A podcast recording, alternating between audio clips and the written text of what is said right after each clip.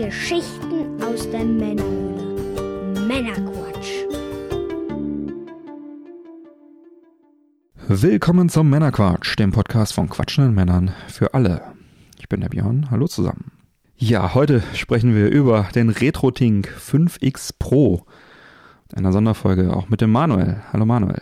Ja, hi Björn, vielen Dank für die Einladung. Ich Immer freue mich gerne. auf diesen kleinen Kasten.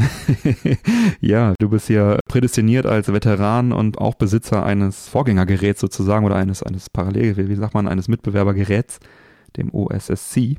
Sprechen wir gleich auch drüber.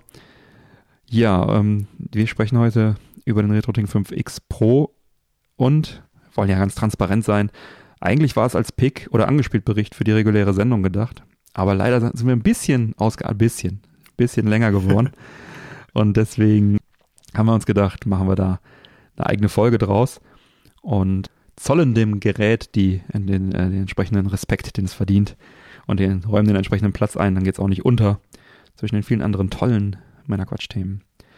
Und äh, würde jetzt einfach mal sagen, legen wir mal los. Los geht's.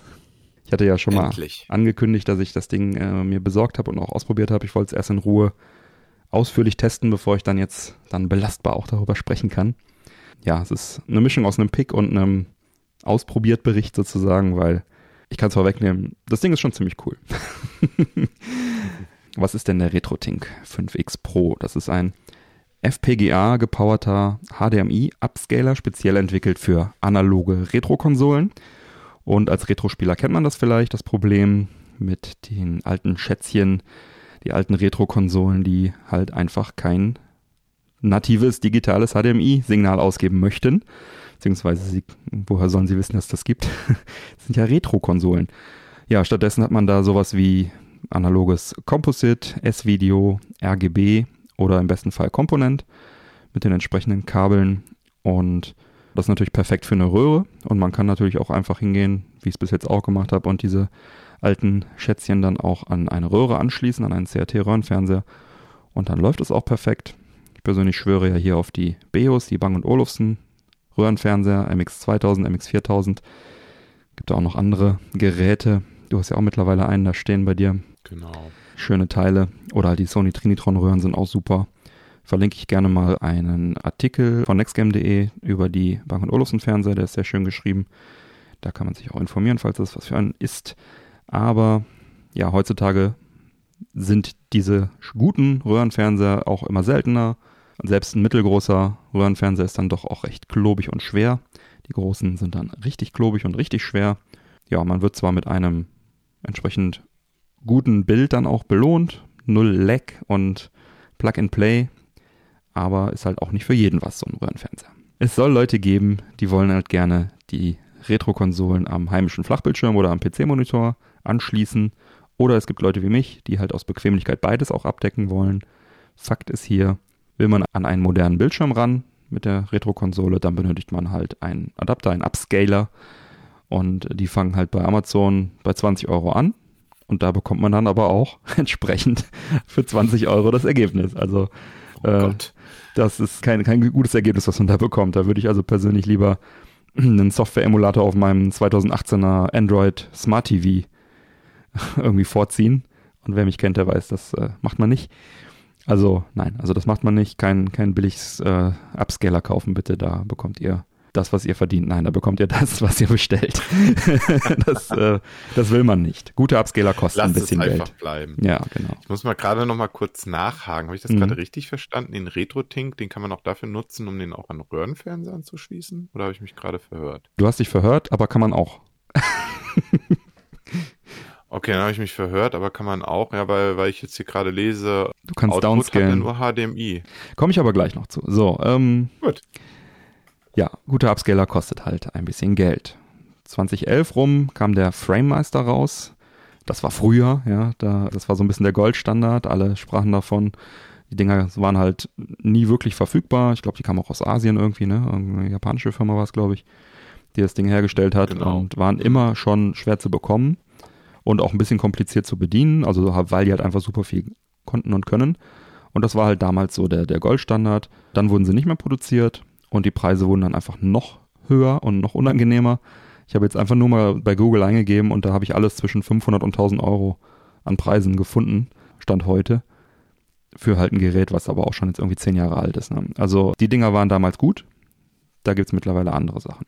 Ja, da würde ich auch direkt sagen, um hier mal reinzugrätschen, kauft es auch nicht mehr. Ja, also ja. nicht für diesen Preis. Das Ja. ist es definitiv nicht mehr wert. Und da sind wir ja froh, dass wir ja jetzt eben diese Alternativen jetzt endlich auf dem Genau. Haben. ne? Das ist ja Wucher. Genau, eine andere Alternative sind halt die OSSCs, die Open Source Scan Converter, die kamen so ab 2016 auf, sind, weil sie Open Source sind, natürlich auch in verschiedenen Konfigurationen dann erhältlich. Da zahlt man irgendwas zwischen 100 und 300 Euro, je nachdem, was man sich da so zusammenbastelt oder ob man dann noch ein Gehäuse dazu haben will und externe Displays und so weiter und so weiter. Das sind also Bausätze, man kann sie, glaube ich, auch komplett kaufen, dann zahlt man wahrscheinlich dann nochmal ein bisschen mehr. Ja, die haben dann den FrameMeister auch dann so mehr oder weniger abgelöst, bis was Besseres kam. Das war halt der Vorteil am OCC. Ich habe ja einen hier liegen. Mhm. Ich habe den quasi bei dem Originalerfinder gekauft aus, aus UK. Und die werden heute natürlich auch noch ganz normal vertrieben Mhm. und sind, sag ich mal, ja, eine Mittelpreisklasse könnte man Genau. ja heute sagen. Ne? Ja. Also da legt man ja jetzt um die 150, 160 Euro hin und Mhm. mittlerweile hat ja auch Kaiko ja auch, äh, einen OCC auf den Markt gebracht. Ja. Ich habe mich davon von dem FrameMeister und auch von den OSCCs ferngehalten, weil ich einfach auch nicht technisch so da drin Mhm. stecke und mich auch nicht so tief damit beschäftigen möchte eigentlich. Ne? Ich brauche halt ein Plug-and-Play-Device Ja. und mit der Terminologie bin ich jetzt persönlich auch ein bisschen unsicher, muss ich ganz ehrlich sagen. Line-Doubler, Upscaler. Wie das jetzt genau funktioniert, kann ich dir jetzt nicht erklären, weil das Problem ist, und da bin ich auch nie so dahinter geblickt, da hört auch mein technisches Verständnis für auf. Wie du schon sagtest, sie sind nicht gerade Hm. nutzerfreundlich. Ne? Genau. Also ich habe selber ja auch eine Fernbedienung dabei, der, da musste man dann ein Overlay draufkleben, damit man dann auch die Tastenzuweisung hat. Und tatsächlich, man muss schon gefühlt halb studiert haben dafür, um die Dinger bedienen zu können, zumindest bei dem, was ich jetzt habe. Ja. Und das ist auch das ein bisschen, was mir die Freude halt genommen hat. Und ich habe eine Sorge, deswegen bin ich ja so froh, dass du Mhm. heute auch über das Thema sprichst. Und zwar entsteht ein Flackern an den Rändern. Mhm. Das Flackern sieht man, wenn man spielt, sieht man das Flackern nicht. Aber sobald man Texte liest oder so, dann fällt das auf.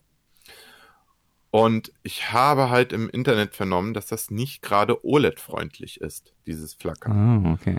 Und deswegen ist dieses Ding auch nicht bei mir im Dauereinsatz an meinem äh, Mhm. 65 Zoll OLED-Fernseher, weil irgendwie, weiß ich nicht, ich habe da ein ganz ungutes Gefühl dabei. Ja, glaube Und ich. dann habe ich das Gerät lieber am Monitor angeschlossen, aber ich spiele ja halt so gut wie nie am Ja. Monitor. Ne? Verstehe ich. Genau. Deswegen hoffe ich jetzt, dass du für uns die Offenbarung mitgebracht Ja, also es ist auf jeden Fall diese OSSCs. Nicht nur, dass man sich den Namen kaum merken kann, also ich zumindest. ähm, sie sind, wie du schon sagtest, halt auch einfach relativ komplex zu bedienen, weil sie einfach super viel können und man dort sehr, sehr viel manuell einstellen kann, aber halt auch muss. Also man, es ist nicht wirklich Plug and Play, du musst für jedes ja, für jedes System auf jeden Fall und vielleicht sogar auch für jedes Spiel, je, je nachdem. Die haben ja unterschiedliche Auflösungen teilweise, die Spiele. Gerade im PlayStation-Lager, PS1, PS2 hast du ja super viele unterschiedliche Auflösungen pro Spiel auch noch. Also es kann sogar sein, das Chrono Cross-Problem, ja, äh, dass es in einem, Spiel mehrere Auflösungen gibt, dass das Spiel selber in äh, 240p läuft, aber die, die Menüs in High-Res in äh, 400, äh, was ist das, 80i äh, dann läuft, also High-Res sozusagen, damit die Texte auch schön scharf sind. Aber das sorgt dann halt auch dafür, dass so ein OSC, OSSC sich dann auch mal verschluckt. Dass er dann also jedes Mal, wenn man ins Menü geht, was bei einem Rollenspiel vorkommen soll, dann halt erstmal ein Blackscreen macht und kurz wieder checkt, oh, welche Auflösung habe ich jetzt? Und dann so zwei Sekunden später darfst du dann weiterspielen. Das ist natürlich dann je nach Spiel, je nach Konsole kann das natürlich auch ein bisschen nerven. Ja, ein weiterer äh, kleiner Nachteil oder für, für manche vielleicht auch größerer Nachteil ist halt, dass kein Composite und kein S-Video in die OSSCs reingeht. Da muss man dann also auf SCART setzen. Aber VGA ist wenigstens meistens dran. Und beim Retro-Tink, da geht das. Ja, natürlich. Boah, ja, aber platt. Jetzt kommen wir endlich dazu. 2018 ging's los. Da kamen die ersten Retro-Tink-Gerätchen auf den Markt. Mit knapp unter 100 Euro, auch recht preiswert. Da gab's dann halt verschiedene Upscaler Plug-and-Play-Geräte. Kleine Kästen, Kabel dran, einschalten und das Ganze läuft dann auf HDMI. Da gab's dann verschiedene Boxen. Der Nachteil war halt, man musste sich pro Kabel sozusagen eine Box hinstellen. Also du hast halt eine für S-Video, eine für Komponent, eine für Composite, eine für SCART und so weiter. Und äh, wenn man sich dann also dafür entschieden hatte, hat man dann aber auch sehr gute Ergebnisse bekommen. Also im Prinzip kein Lag, sehr, sehr geringen Lag, äh, messbarer Lag, aber nicht spürbarer. Bei den Auflösungen war man natürlich auch dann eingeschränkt, was heißt natürlich, war man eingeschränkt. Es ging dann in den meisten Fällen nur bis 480p, was das ausgegeben hat dann in, bei HDMI. Aber halt trotzdem so für Plug-and-Play-Lösungen. Ich möchte mein Super Nintendo, was ja eh nur eigentlich 240p äh, ausgibt, gerne am HDMI-Bildschirm betreiben, reinstecken, läuft. Ne, dafür war es halt gut. Die Dinger werden heute auch noch vertrieben unter dem Namen RetroTink 2X, beziehungsweise 2X Pro, beziehungsweise 2X Mini. Und dieses 2X spricht dann halt auch entsprechend diese zweifache Auflösung, die man damit, also Verdopplung der Auflösung, die man damit erreicht, an. Wenn man sich jetzt damit beschäftigt und sich so ein Ding anschaffen will, da bin ich sozusagen drüber auch gekommen. Also ich habe halt gedacht, hey, ich hätte gern so ein Gerät, was aber eben einfacher zu bedienen ist. Dann kam ich dann auf die RetroTink-Geräte, habe ich mich mit den 2X beschäftigt, dachte mir, okay, vielleicht reicht es irgendwie 100 Euro zu investieren. Welchen nimmst du da? Okay, welche Einschränkungen hat man? Und ja, dann rennt man halt relativ schnell in so ein Szenario, wo man halt eine bestimmte Konsole oder ein bestimmtes Setup einfach nicht unterstützt hat. Und dann kauft man sich entweder alle oder man, kauft, man kauft sich einfach dann direkt das große Gerät, den, den 5X Pro. Ja, sieht man auch hier direkt an den RetroTink 2X Pro, wie der sich hier schimpft. Ich habe Mhm. gerade mal nachgeschaut, der kostet ja schon alleine 129,99 Dollar.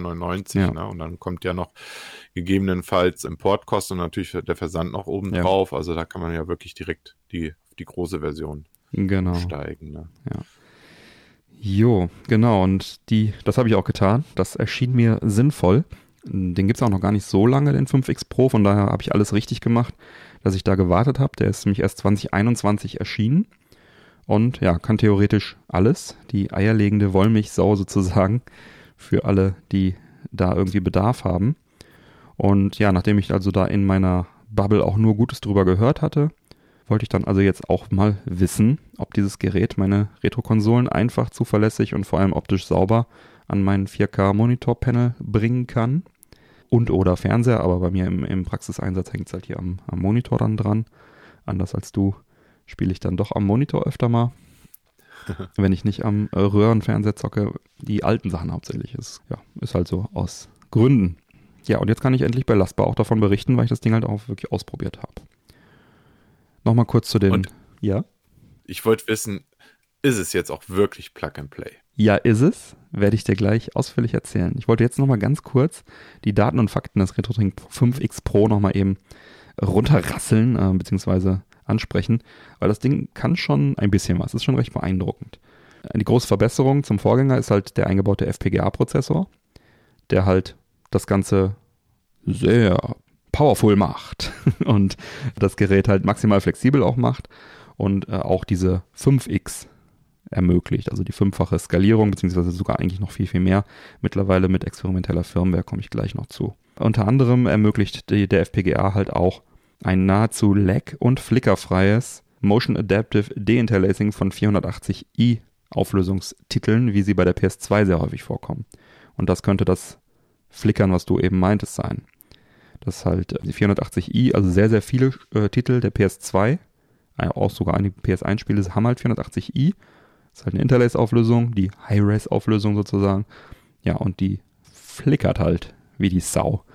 Und da ist, was man jetzt so gehört hat, von Videos von den äh, einschlägigen Technik-Nerds, ist der RetroTink da also sehr, sehr gut. Ich habe ja halt keinen Vergleich. Ne? Ich kann nur sagen, bei mir sah es gut aus, aber ich habe halt keinen Vergleich, wie es zum Beispiel dem, ich kann mir den Namen nicht merken, OSSC aussieht. Ganz genau. Ja. Ja, also die meisten Auflösungen sind unterstützt vom RetroTink. Er kann also Auflösungen verarbeiten, 240p, 480i, 288p, 576i, 480p, 720p, 1080i, was reinkommt. Was braucht man natürlich, um Signale in den RetroTink hineinzubekommen? Die entsprechenden gängigen Retro-Gaming-Kabel. Ne? Also da gibt es dann hier die Möglichkeit zu benutzen Composite, also diese Cinch-Stecker, S-Video, ist in Amerika sehr verbreitet, ist ein bisschen besser als Composite.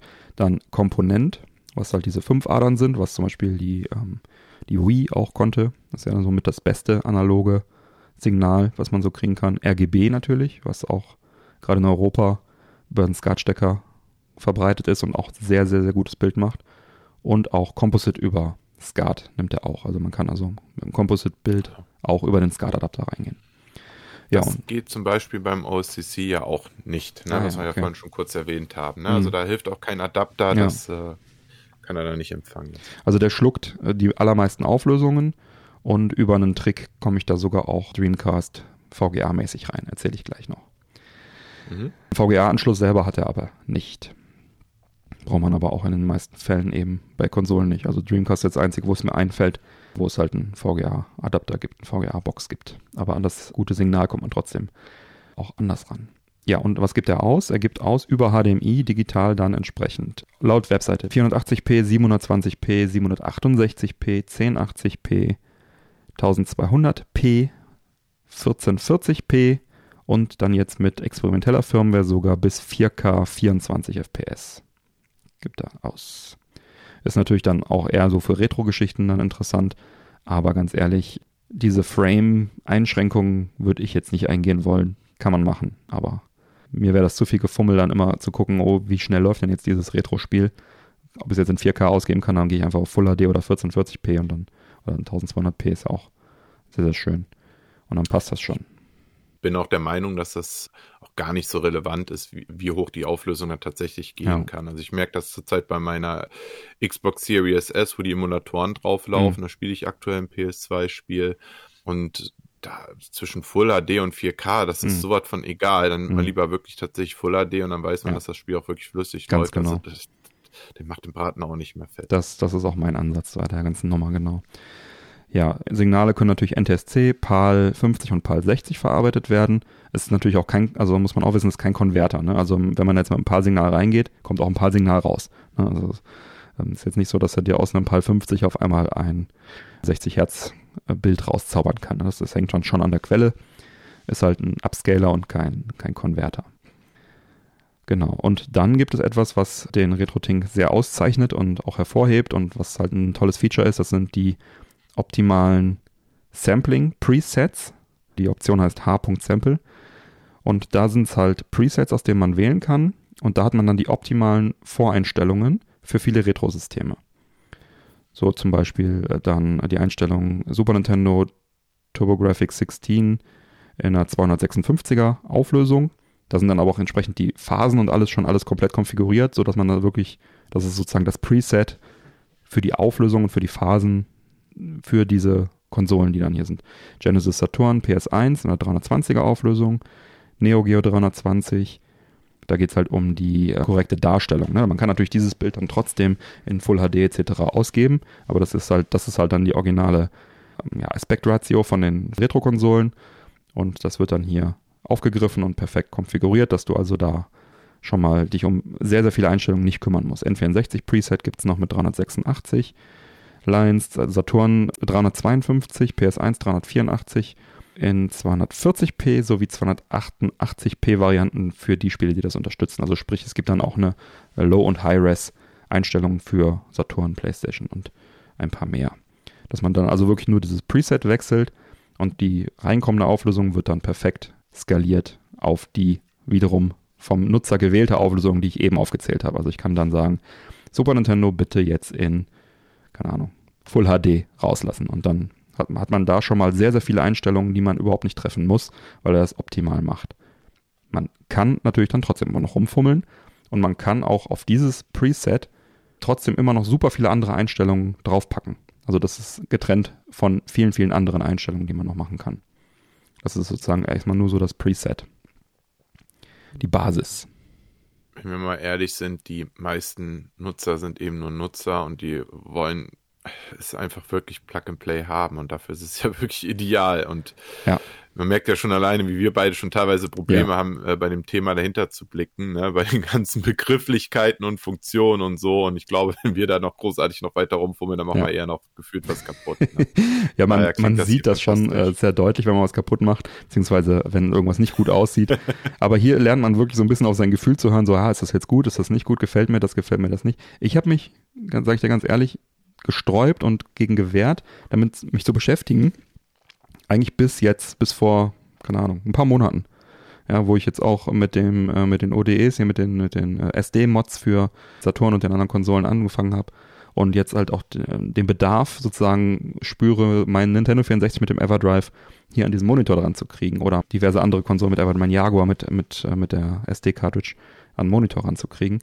Und dann habe ich mich überhaupt erstmal damit beschäftigt, jetzt wo ich sozusagen einen Anwendungsfall habe und wo es jetzt das auch gibt, was das vernünftig macht.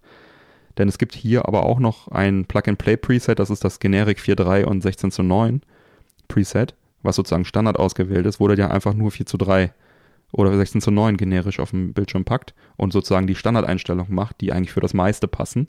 Und die wiederum kann man dann aber auch noch manuell anpassen. Also man hat hier sehr, sehr viele Möglichkeiten. Ähm, und wenn man jetzt nicht vielleicht schon FrameMeister und äh, OSSC geplagt ist, wird man jetzt vielleicht auch denken, so, boah, voll viel. Aber da ist es halt so, da musst du halt wirklich noch viel, viel mehr Rädchen drehen, bis du überhaupt irgendwie da zur Rande kommst. Und hier ist es so, du hast hier diese Presets und damit bist du schon, das ist schon die Optimierung.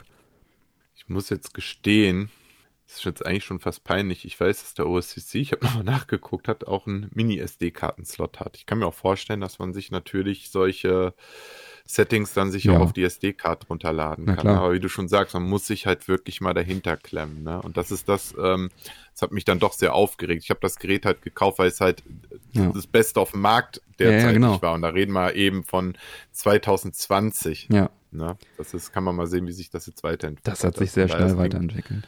Es klingt bisher fantastisch, was du erzählst. Ja, und vor allem, also ich merke gerade, ich habe so ein bisschen jetzt schon ähm, bin eigentlich schon viel zu tief direkt reingegangen, weil ich wollte eigentlich nur die sagen, dass es diese Modis gibt. Genau, also kommen wir noch zu weiteren äh, tollen äh, Funktionen, die das Ding hat. Also wie gesagt, diese Presets sind das, was sie, was das Gerät so ein bisschen von den anderen Geräten abhebt, weil es die halt gibt. Die werden auch gepflegt, die werden durch Firmware-Updates verfeinert, da, die, da kommen noch weitere hinzu und so weiter.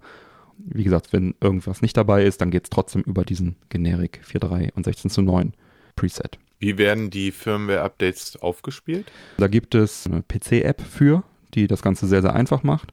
Auf dem Mac geht es aber auch. Da muss man dann zwei, drei Terminal-Befehle eingeben. Das habe auch ich sehr, sehr schnell hingekriegt. Das ist kein Hexenwerk. Und dann zieht er die drauf und dann ist gut. Und es gibt also eine sehr aktive äh, Discord-Community. Und da teilt er auch immer die experimentellen Firmware, Waren, die Firmwaren und äh, da kann man sich dann, also wenn man möchte, jede Woche eine neue Firmware draufziehen, die dann irgendwas Neues kann, was dann vielleicht auch manchmal nicht funktioniert. Oder man nimmt die offiziellen Releases von der Webseite von dem. Und die sind dann so, im, die offiziellen kommen so ungefähr in drei Monatsabschnitten. Und die inoffiziellen, wie gesagt, so einmal die Woche oder so. Ja, aber drei Monate, also wenn ich jetzt überlege, vier Updates für so ein Gerät, ne, das ist schon ja. ordentlich, so ja. vier Updates. Ja, also der, der sagt jetzt nicht, das ist jetzt so Pi mal Daumen. Also ich habe jetzt mhm. das Ding äh, seit Anfang des Jahres und ich habe jetzt die zweite Firmware drauf. Ne? Also ich habe das initial einmal geupdatet, dann habe ich einmal eine experimentelle reingezogen und jetzt sozusagen die zweite offizielle Version. Ne? Die letzte kam irgendwie im Dezember und jetzt im Mai kam dann die nächste und keine Ahnung, die nächste wird irgendwann im, ne, im Herbst oder so. Äh, wahrscheinlich. Also die, der testet das dann schon auch in seiner Community so lange, bis es dann entsprechend reif ist und dann haut er die raus. Genau, dann gibt's weitere noch 1000 ähm, Einstellungen und Filter. Zu nennen wäre der Input-Filter zum Beispiel, Low-Pass-Filter für Noise Reduction. Bei jedem Videosignal hat man halt so ein bisschen digitales Rauschen im Hintergrund, das kann man auch entsprechend rausfiltern. Kann man auch dann verschiedene Filterstufen da noch einstellen.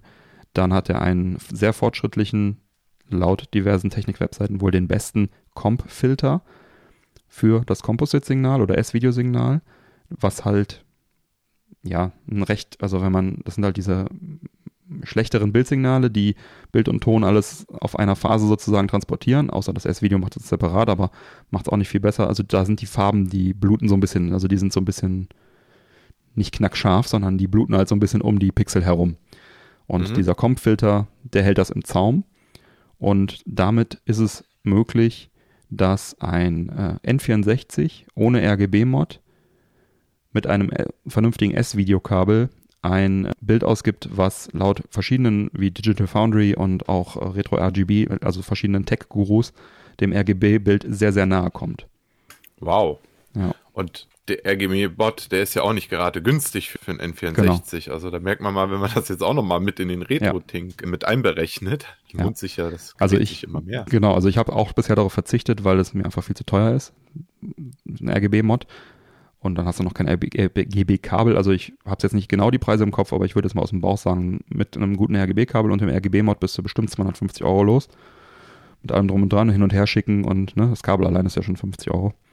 Deswegen habe ich darauf verzichtet und ja, werde jetzt da auch nochmal verstärkt mir das äh, anschauen. Mein neues äh, S-Video-Kabel ist nämlich angekommen. Das macht schon ein sehr, sehr gutes Bild. Und die ROMs kann man ja auch beim N64 ja, ähm, diese Anti-Aliasing-Patch kann man ja noch draufziehen, da kann man also auch noch was an der Bildqualität machen. Man muss natürlich trotzdem sagen, das N64 hat jetzt per se kein so gutes Bild. Das ist schon ziemliche Matsche, die da rauskommt, egal welche Mods oder welche Tricks du da anwendest. Aber hier ist halt ein sehr, sehr guter Com-Filter drauf, was halt auch zum Beispiel dem NES zugutekommt, was ja auch nur äh, Composite rausgibt und so weiter. Also es gibt da durchaus dann, wenn man jetzt die günstigeren Kabel hat aus Gründen, weil die Konsole vielleicht nichts Besseres kann oder weil man selber jetzt kein anderes Kabel hat, hat man hier auch schon einen Vorteil dadurch, durch diesen Com-Filter. Keine Wunder erwarten, aber schon deutlicher Unterschied zu, ich steck's einfach rein. Und dann hat man halt hier die Möglichkeit, auch den, ähm, den Scaler für die Polyphase-Interpolation auszuwählen. Also da gibt es Bilinear Sharp und Bilinear. Dann Deinterlacer, das ist noch interessant. Da hat man die Möglichkeit zwischen verschiedenen Methoden. Weave, Bob, Blend. Die kennst du wahrscheinlich auch. Ich mit so Wort. Äh, ja, also das ist halt, ähm, man hat halt verschiedene, bei den Deinterlacern halt verschiedene Stärken und Schwächen. Die einen können die horizontalen Linien besser darstellen, die anderen können Bewegungen besser darstellen. Und soweit ich das mich jetzt informiert habe, ich kenne das Problem nicht, weil ich habe einen Retro-Tink, ist beim OSSC so, dass man da also eine wählt und immer so zwischen dem geringsten Übel pro Spiel dann irgendwie wählt. Und hier bei diesem Retro-Tink ist es jetzt so, dass hier auch die Option Motion Adaptive mit dabei ist. Okay. die wohl sehr rechenintensiv ist, was der FPGA halt leistet, wo halt auf einer Pixel-per-Pixel-Base das Bild analysiert wird und dann entsprechender Mix zwischen den ganzen Deinterlacer-Geschichten gemacht wird. Also der, der, der guckt halt, äh, oh, jetzt ist ein Schwenk nach rechts, jetzt muss ich den Bob anschalten, jetzt äh, ist ein Schwenk nach oben, Ah, jetzt wow. muss ich den Blend anschalten. So verstehe ich das. Auf jeden Fall ist es so, du schaltest auf Motion Adaptive und du hast keine Probleme. Und der hat einen vernünftigen, und der Deinterlacer ist damit halt einfach sehr, sehr mächtig. Weiter gibt es noch eine CRT Simulation Option beim Deinterlacer, der dir halt den Eindruck vermittelt, du bist im Jahr 1995 gefangen. Ja, wenn man das will, ist das auch schön.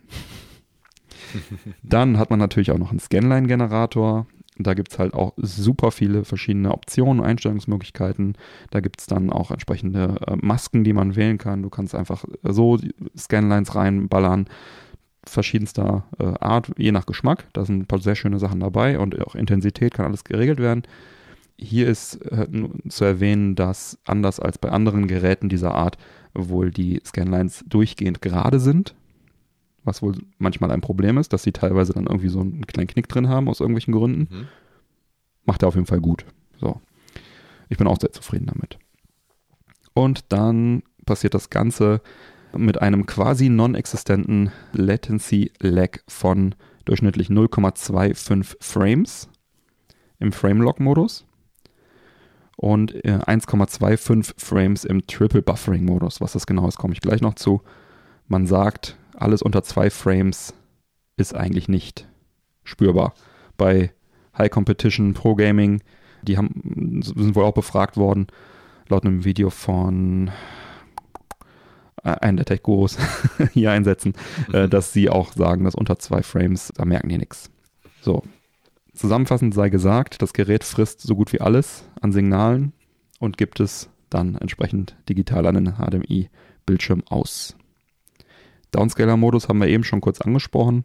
Gibt es auch noch, da kann man also ein 720p bzw. 480p Bild von zum Beispiel der Wii oder PS2 oder gibt ja auch viele andere Konsolen, Mini-Konsolen, die das ausgeben, kann man dann an einen, einen CRT-Röhren-Fernseher kompatible Auflösung von 240p runterrechnen und muss dann wohl noch einen, einen einfachen Digital-to-Analog-Adapter, der keinen Lag verursacht, die gibt es wohl für 20, 30 Euro dazwischen schalten, dass du halt auch entsprechend, du kommst, hast sonst noch HDMI out, dass du da halt einen, einen Fernsehausgang rausziehst. Und dann kannst du dein, deine Indie-Games, dein Sonic Mania, dein SNES Mini am CRT-Röhrenfernseher zocken. Ist wohl jetzt auch so eine aufkommende Modeerscheinung irgendwie. Ähm, der Mensch in dem Video sagte, das sei der, er hat sich damit beschäftigt, der nebenbei auch der bisher beste Downscaler. so. Ja, Obwohl es eigentlich nur eine kleine Nebenspielerei ist. Das Ding ist halt nicht dafür eigentlich gedacht, ne? Naja. Ja, aber wenn es funktioniert, umso schöner. Genau. ja halt dann auch diese Zielgruppe. Genau, genau. Die freuen sich dann auch. Ja, äh, ich habe mich damit aber gar nicht beschäftigt, also keine Ahnung. Ja, gehen wir jetzt nochmal ein paar Schritte zurück. Das Gerät selber ist ein kleiner schwarzer Plastikkasten mit drei Buttons drauf und dann kommt noch eine Fernbedienung dazu. Und ich sag mal so, man gewinnt damit keinen Designwettbewerb. Das Plastik ist recht dünn, versprüht den Charme und die Wertigkeit, sondern es, es äh, kennt ihr noch diese SCART-Verteiler aus den frühen Nullerjahren, wo man einfach diese 5 RGB oder SCART-Kabel reinsteckt. So äh, von der Qualität her äh, ist das ungefähr, ist aber alles solide verarbeitet und funktional und mit Sicherheit auch langlebig. Also da ist jetzt kein Knopf, der irgendwie abbricht oder sowas tut seinen Dienst. So, die Inbetriebnahme ist angenehm einfach. Und zwar sogar noch viel, viel einfacher als das eben äh, mit den Presets schon angedeutet. Man verkabelt einfach alles. Also USB dran, Retro-Videokabel dran, mit der Konsole entsprechend HDMI-Kabel dran zum Bildschirm. Dann einfach einschalten, zum Beispiel mit der Fernbedienung. Den Eingang wählen, beziehungsweise den Ausgang wählen, also welches, welche, welches Kabel dranhängt, RGB, Composite, was auch immer. Ja, und dann kann man eigentlich schon loszocken. Da muss man nichts mehr einstellen. Alles andere ist optional. Also egal, du packst das Ding aus, verkabelst das Ding, schaltest das ein, wählst den Eingang und dann kannst du zocken. Der macht dir durch Automatiken und diesen Triple Buffer in den meisten Fällen an den meisten Monitoren direkt ein Bild. Ein angenehmes Bild. Und du kannst direkt loszocken. Und das ist Plug and Play. Und das ist geil. Das ist halt auch einer der riesen Vorteile. Das ist das Schöne an dem Gerät, ob du da einen, Fernseher dranhängst, einen Monitor dranhängst, in den allermeisten Fällen zeigt er dir direkt ein Bild. Wenn man jetzt sich hier auch die Fernbedienung anguckt, die erinnert mich so ein bisschen so an die Fernbedienung von äh, von so einer TV-Box oder sowas. Ja, genau, von so einer TV-Box, ja. genau. Ja, die ist auch Markennamen nennen. billig. Ne? Ja, also ja wirklich eine Handvoll Tasten und das war's. Ne? Die ist auch billig, die verkauft auch für 8 Dollar weiter. Der sagte, das ist irgendeine China-Dings, die gepasst hat, die, sein, die er mit Funktionen sinnvoll belegen konnte. Die ist sinnvoll belegt, also die macht ihren Dienst, die hat einen guten Druckpunkt. Das Ganze, also die ganze Hardware ist halt eher billig, sag ich mal, aber wie ich eben sagte, funktional und stabil und langlebig und also da, da mache ich mir jetzt keine Sorgen dass wenn ich jetzt 20, 30 Mal die Kabel an- und abstöpsel, dass da irgendwas passiert. Das ist schon zweckmäßig, aber eben nicht mehr. Das ist nicht schön, finde ich persönlich. Und es ist ähm, ja zweckmäßig von der Qualität her. Die Fernbedienung ist aber, aber schon sehr nützlich, weil man damit schon sehr, sehr gut arbeiten kann. Zur Verteidigung, das gilt aber auch für alle diese Produkte, die wir heute genannt hm. haben. Ne? Also es ist ja. jetzt nicht so, dass wir hier jetzt hier so perfekt ausgearbeitete Gehäuse oder sowas halt haben. Ich meine, das ist ein Typ, ne, der sitzt, glaube ich, in New York und der entwickelt das Ding und ja. irgendwie ein äh, Ingenieur, was weiß ich, ne? Der also hat schon Ahnung und alles. Aber der muss halt das nehmen, was er irgendwie auf dem Markt kriegt, zu einem angemessenen Preis. Also es ist okay. Es ist jetzt im, im, im, im, Gaming-Setup geht es halt so mit seinem schwarzen, schlichten Gehäuse so ein bisschen unter. Also ist jetzt nicht irgendwie Neon-Pink oder so und keine Ahnung, leuchtet und blinkt und macht Geräusche, sondern es ist, das kann man schon dahinstellen, dann ist es schon, schon ganz okay. Genau, aber das Schöne ist halt wirklich Plug and Play. Du schließt an, schaltest ein und kriegst in der Regel ein Bild. Das ist halt dank dieses Triple Bufferings, was ich eben erwähnt habe. Ne? Ich habe es trotzdem geschafft, einen Blackscreen zu kriegen. Aber äh, ja, wieder mal so ein Spezialfall. Ich habe ein 720p-Display angeschlossen, einen alten 32 Zoll Sony Flachbildschirm, den ich immer auf die Events mitschleppe. Und der Standard Boot Mode ist halt auf 1080p gestellt, ne? In den Default Settings. Und dann kommt natürlich kein Bild. Kann man aber umstellen. Man kann sagen, Default Settings bitte jetzt mal auf 720p runter. Dann kommt da natürlich auch Bild. Ne? Also es war, aber also dieses Plug and Play für die meisten Monitore ist wirklich reinstecken, anschalten, läuft. Für viele weitere Monitore, die dann nicht direkt laufen, läuft es dann aber in kürzester Zeit, wenn man zwei, drei kleine Einstellungen ändert und dann, dann passt das schon. Ja, trotzdem man jetzt schon direkt zocken könnte, würde ich natürlich immer noch ein paar Standardeinstellungen ändern, um das Bild dann noch ein bisschen zu optimieren. Ich bin jetzt nicht der Obergeek, der jetzt wirklich jede Kleinigkeit einstellt und auch nicht einstellen will. Das ist auch der Grund, warum ich mich für das Gerät entschieden habe und nicht für, ein, für eins der anderen Produkte. Ein paar Kleinigkeiten sollten schon sein. Also ich stelle immer, wenn möglich, den Triple Buffer auf Frame Lock um. Triple Buffer ist halt der Standard für die hohe Kompatibilität. Der addet 1,25 Frames Latency und man kann bei einem guten Kabel, das geht aber nicht bei jedem Kabel, einfach in eine Einstellung auf Frame Lock umschalten und dann synkt er sich irgendwie das Bild am Kabel. Das muss das Kabel halt können und dann hast du nur noch 0,25 Frames Lag. Das ist natürlich etwas, was man ganz einfach umstellen kann. Ich habe gute Kabel, deswegen geht das meistens. Dann, Und wenn das Kabel das jetzt nicht unterstützt, sagt der RetroTink das dann auch? dass dann nicht steht der automatisch auf Triple Buffer und bleibt dann auch da. Du kannst Ah, da noch okay. nicht umstellen. ist? Das ist auch so ein Ding, wenn die Kabel oder die Konsolen gewisse Optionen nicht unterstützen, sind diese Optionen entweder gar nicht eingeblendet oder lassen Mhm. sich nicht ändern. Das ist eigentlich ganz schön, zum einen, weil du halt dich nicht durch immer alle Optionen wälzen musst und gucken musst und drückst und hast einen Blackscreen oder sowas. Das ist schon sehr gut. Andererseits, du hattest jetzt, keine Ahnung, beim N64 die Option, willst die jetzt bei der Playstation auch nutzen und findest die einfach nicht, weil sie aus Gründen nicht unterstützt wird, weil das Kabel das nicht kann, weil die Konsole das vielleicht nicht kann. Ist halt, hat halt Vor- und Nachteile. Aber es gibt halt, sag ich mal, immer nur eine Handvoll Sachen, die ich auch immer ändere und die sind eigentlich recht übersichtlich. Das eine ist halt, wie gesagt, jetzt das auf Framelock zu stellen. Das andere ist die Auflösung, die man halt individuell immer dann wählt pro Konsole.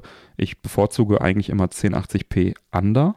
Das ist also ein sauber hochskaliertes 4x sozusagen von, der, von dem Originalsignal.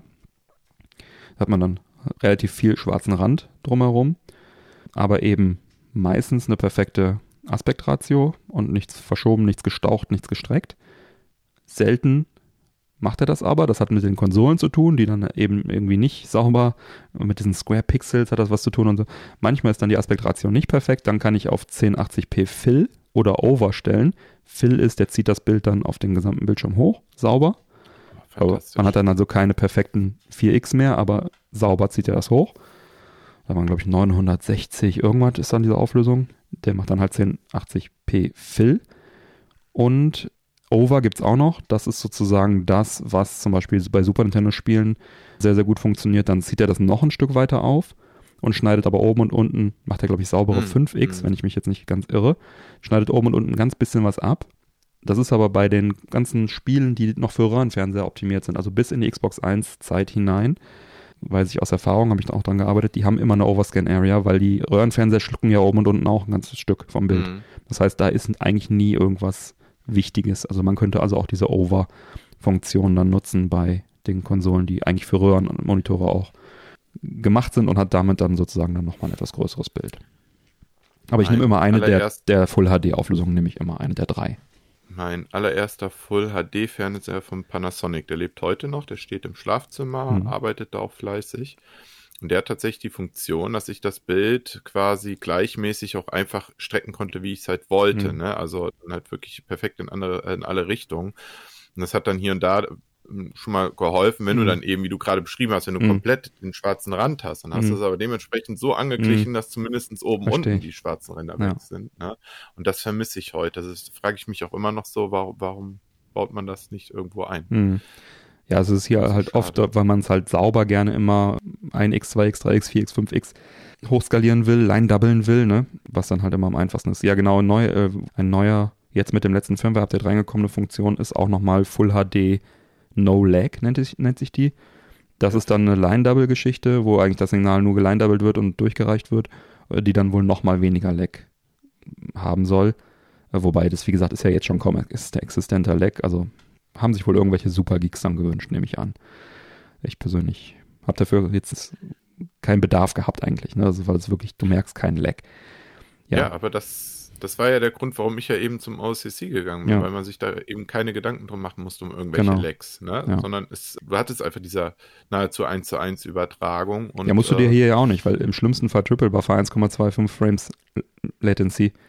Das Ja, ist, wie gesagt. wirst du im Normalfall nicht merken. Z- 2020 sah es aber halt eben anders Ja. aus mit dem Frame Meister, ne? Und da gibt es halt dann, gab es dann doch Fälle, Der das Framemeister dann hat halt auf jeden mehr- Fall mehr Lag als der, als der Retro-Tank, in, in egal welcher Konfiguration. Ja. Scanlines nutze ich immer die S-Gaussian-Maske m, plus 1 Leindicke. Es gibt auch noch Gaussian, die ist auch hübsch, aber S-Gaussian ist, glaube ich, für etwas hochaufgelöstere Inhalte beim Dreamcast zum Beispiel, die dann äh, saubere Scanlines und die andere nicht, ohne S. Dann gibt es noch den Low-Pass-Filter Noise Reduction. Die mache ich dann äh, immer auf Minimum. Also das ist das, was ich eben meinte, dieses digitale Gegrissel, je nach Kabel.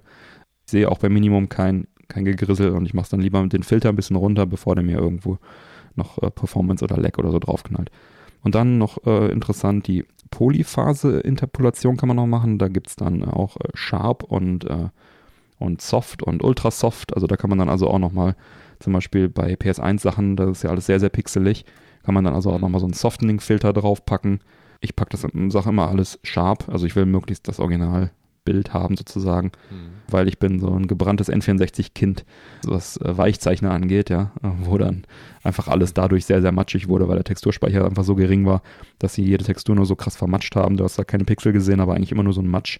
Und deswegen will ich jetzt da mir keinen Smoothing-Filter draufpacken. Ist aber möglich. Also ich mache dann immer auf Sharp. Dann kann man noch pro Konsole und Kabel auch noch die Phase manuell bestimmen. Auto tut es da völlig. Also man hat halt diese Presets, von denen ich eben gesprochen habe, und der hat eine Auto-Detection der Phase irgendwie. Das funktioniert eigentlich auch zu, sag ich mal, 95% sehr, sehr gut. In seltenen Fällen, wenn man dann noch einzeln die Phasen mal durchschaltet, das ist ein, ein Knopf, den man dann irgendwie fünf Positionen mal durchschaltet, hat man dann nochmal ein minimal besseres, schärferes Bild. Das mache ich einmal pro Konsole eigentlich und äh, speichere dann einfach das, was am besten aussieht, was dann meistens tatsächlich Auto auch ist. Genau. Ja, dann hat man also ein sehr, sehr gutes Ergebnis. Sind also ein paar, das, was ich gerade gesagt habe, sind so ein paar Einstellungen nur, die ich immer mache. Aber auch selbst wenn ich die nicht machen würde und einfach nur dieses Preset nehmen würde, wäre es trotzdem ein sehr, sehr gutes Ergebnis. Framelock würde ich immer einschalten. Genau, und man bekommt natürlich nur ein wirklich gutes, hochskaliertes digitales Bild, wenn man ein vernünftiges Kabel hat. Ich habe es eben schon gesagt, ich sage es auch gerne noch zehnmal. Vernünftige analoge Kabel an den Konsolen ist das A und O. Ob ihr an eine Röhre geht oder an einen Upscaler, ihr braucht ein vernünftiges Kabel. In den meisten Fällen sind RGB-Kabel in Europa das Maß aller Dinge. Bitte, bitte, bitte keine schlechten Kabel verwenden. Ja, mir blutet da immer das Herz, wenn ich sehe, dass die Leute viel Geld für Retro-Hardware ausgeben oder Hardware allgemein und dann packen die die Konsole über Cinch dran. Am besten noch vorne, weißt du, an einen Fronteingang, mit einem gelben äh, Cinch äh, vorne in den Nippel rein und dann, hey, ich habe einen Super Nintendo, guck mal, Instagram Retro Star. Nein, bitte nicht. Ja, das äh, quält doch die armen Pixel nicht so, ja. Irgendwann hat Retro auch Grenzen und ich habe auch damals schon immer mit RGB-Kabel gearbeitet. Also ganz, ganz früher nicht, in, in Jugendzeiten, aber sobald ich dann Verständnis für entwickelt habe, also das, ist, das macht sehr, sehr viel aus, egal welches Setup ihr habt, ein vernünftiges Kabel zu haben. Beim N64 hatten wir eben schon kurz das, da gibt es halt kein RGB vernünftig, es sei denn, man moddet da aufwendig, da tut es ein gutes S-Videokabel. Beim Dreamcast RGB oder halt das VGA-Kabel, VGA-Box gibt es da. Ich habe da eine Lösung ähm, bekommen von einem Händler, der heißt The Foe und der macht, der baut selber Kabel, kommt aus Osteuropa und der wurde mir empfohlen und der baut ein RGB SCART-Kabel für den Dreamcast, was einen Schalter drin hat, wo der entweder über SCART dann RGB oder VGA, also 480p ausgibt, über SCART. Und das kann der Tink natürlich auch verarbeiten. Da äh, springt dann eine Option an, die nennt sich CA861. Das hat irgendwas mit VGA und Monitorerkennung zu tun. Dann habe ich halt äh, da andere Optionen, wenn ich das über VGA mache und das Bild ist einfach richtig, richtig fantastisch. Und das Kabel ist halt toll, weil ich kann es halt an der Röhre verwenden als RGB-Kabel oder halt wahrscheinlich sogar an der Röhre auch, wenn die es unterstützt, dann äh, auf VGA umschalten. Gibt ja auch einige, die das können. Äh, oder halt am Tink und habe dann da das schöne 480p Signal vom Dreamcast über SCART drin und braucht dann auch keinen VGA-Eingang mehr dafür. Klasse. Ja. Das Kabel werde ich dann nochmal separat besprechen. Vielleicht werde ich das nächste Mal picken. Ich habe auch noch mehr Kabel von dem gekauft und kann dann auch gerne nochmal einen kleinen Abriss geben, welche Kabel man äh, wo am besten kauft und, und, und welche RGW-Kabel man dann so mindestens haben sollte. Kann ich gerne mal ein paar Quellen zusammenschreiben und das dann irgendwie mal nächste Sendung oder so erzählen, weil äh, das ist einfach super wichtig. Würde jetzt hier vielleicht ein bisschen zu weit führen. Wir sind eh schon sehr lang. Ja, also Kabel sind wichtig und beim Retro-Tink ist es wirklich so, dass man da pro Konsole und pro Kabel kann man separate Einstellungen vornehmen. Und bei mir war es so, das alte N64 S-Videokabel, was ich hatte, war offensichtlich nicht so gut. Ich habe jetzt einfach ein zweites gekauft. weil ich halt auch noch ein Retro-Setup an der Röhre habe mit verschiedenen SCART-Adaptern und so weiter und ich wollte jetzt nicht immer alles auseinanderreißen, wenn ich dann hier an, die, an den Tink gehe. Deswegen habe ich mir sozusagen eine doppelte Kabelversorgung jetzt geholt. Und da ist es so, dass das alte N64-Kabel eben das N64-Preset nicht erkannt hat, weil das Kabel wahrscheinlich nicht gut genug war. Und das neue jetzt dann auch das Preset nutzt, was dann schon direkt zu, einem Verbess zu einer Verbesserung von dem Bild auch geführt hat. Ja, das Ganze kann man dann speichern natürlich auf dem RetroTink, die Einstellungen. Bis zu 10 Save-Slots hat man für die verschiedenen Einstellungen, für die verschiedenen Konsolen. Und das ist auch sehr, sehr gut so, weil man mitunter dann doch viel rumprobiert und sich das nicht alles immer merken will und das nicht immer alles äh, neu einstellen möchte. Kleiner Nachteil bei dieser Abspeichergeschichte, man kann jetzt die einzelnen Save-Slots nicht benennen. Das heißt, man muss dann sich merken, jetzt 1, 2, 3, 4, 5, 6, 7, welche, welche Konsole verbirgt sich dahinter. Ich habe es mir jetzt einfach ganz stumpf auf den Zettel geschrieben, mir auch dazu geschrieben, was ich da für Einstellungen gemacht habe. Also auf der einen Seite des Zettels sind, keine Ahnung, eins ist PlayStation, zwei ist das Saturn, drei ist das. Und dann auf der Rückseite habe ich mir die einzelnen Settings nochmal aufgeschrieben, weil es ist leider so, wenn man die Firmware updatet, dann löscht er halt auch die, die, die Speicher und man fängt dann wieder alles an von vorne ja, einzuspeichern. Deswegen bin ich jetzt auch davon ab, mir Schade. alle paar Tage eine neue Firmware drauf zu flashen. Jetzt habe ich es einmal alles eingespeichert, die ganzen Konsolen und ja, schön, dass es das gibt. Schade, dass es immer überschrieben wird. Es wird irgendwelche Gründe haben. Ich denke mal, dass ich nicht der Einzige bin, den das nervt. Ja. Mike Chi heißt der genau. Entwickler vom Retro-Ting. Genau, der sitzt in New York irgendwo. Sehe ich ja. gerade hier. Genau. Wie gesagt, der, der nimmt auch viele Anregungen und so weiter entgegen. Der, der Discord von dem ist super aktiv. Da kriegt man dann auch gegebenenfalls mal Hilfe, sogar von der Community bei Einstellungsmöglichkeiten und so weiter. Ich habe jetzt mal gefragt, ob die nicht mal ein Jaguar-Preset machen können. Da muss ich halt immer auf Generik gehen und dann selbst Einstellungen vornehmen. Ja, da passiert schon was. Also das ist nicht so, als wenn er jetzt das Fire and Forget sich äh, die Sachen jetzt durchverkauft und dann das nächste Projekt macht, sondern der betreut das schon, schon sehr, sehr gut. Mm. Gut, wie wir ja auch rausgehört haben, ist es ja auch längst noch nicht äh, fertig entwickelt, das Ganze. Ne? Da gibt es ja noch ein paar Sachen, die noch äh, definitiv noch verbessert werden können. Umso schöner, dass es ja auch Firmware-Updates dazu gibt. Genau. Und so wie sich das ja anhört, ist dieses Gerät jetzt in dieser Form auch einzigartig. Also das ist wohl das Nonplusultra, was es aktuell auf dem Markt gibt, oder? Genau, das ist so. Soweit ich das beurteilen kann, ist das so. Natürlich ist die Entwicklung, was das angeht, super schnelllebig. Ne? Also es kann sein, dass in drei Monaten schon der, ähm, ich habe auch mal gelesen, es gibt einen OSSC Pro, der irgendwie in Entwicklung ist und so weiter. Ne? Was hier halt wirklich hervorsticht, ist, das Gerät ist halt Plug and Play, es ist toll in der Bedienung, es wird gepflegt, es ist auch einfach in der Bedienung, es macht ein tolles Ergebnis. Ich will jetzt nicht sagen, dass technisch immer das beste Ergebnis automatisch rausfällt. Also ich bin mir sicher, du kannst mit einem äh, OSSC, wenn du da ganz viel konfigurierst, kriegst du wahrscheinlich ein gleich gutes oder besseres Bild vielleicht sogar hin. Aber halt zu dem Preis, dass du da einen Tag lang äh, rumdokterst und hier hast du halt einen Knopf, den du drückst. So ich, ich sag mal so, es kommt drauf an.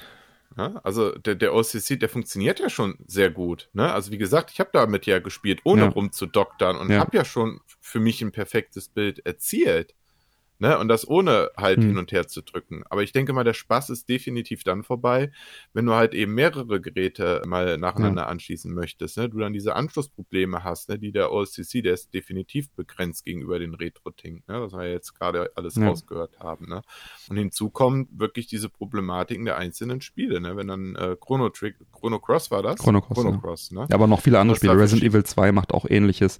Und noch gibt, ja. gibt da eine ganze Reihe von Spielen, die das machen. Ja, ne? wenn die da solche solche Probleme natürlich machen. Ich weiß jetzt halt auch nicht, wie der OSCC äh, sich dann da verhält. Ne? ja, der macht halt einen Blankscreen für ein, zwei Sekunden, also schwarz und findet dann sein ja. Bild wieder. Äh, das ist jetzt nicht schlimm, wenn das einmal passiert, aber wenn das halt irgendwie alle zehn Minuten passiert bei einem 20-Stunden-Rollenspiel, macht schon so ein bisschen die dann, Spielerfahrung kaputt. Richtig, dann macht ja. das gar keinen Spaß mehr, das Ganze. Ne?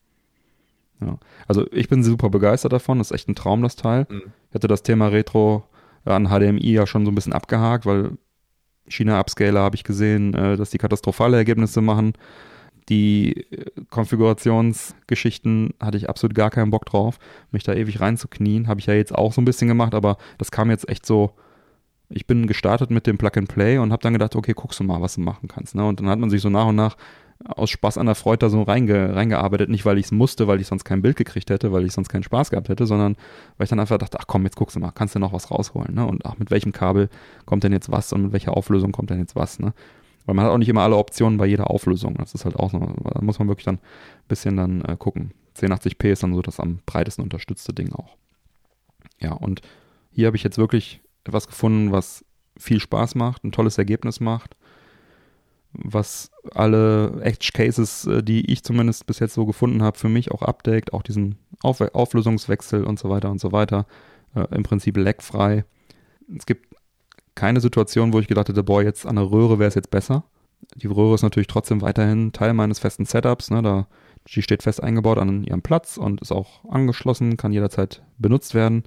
Ich kann halt nicht zu jeder Zeit an dieser Röhre zocken, aus Gründen.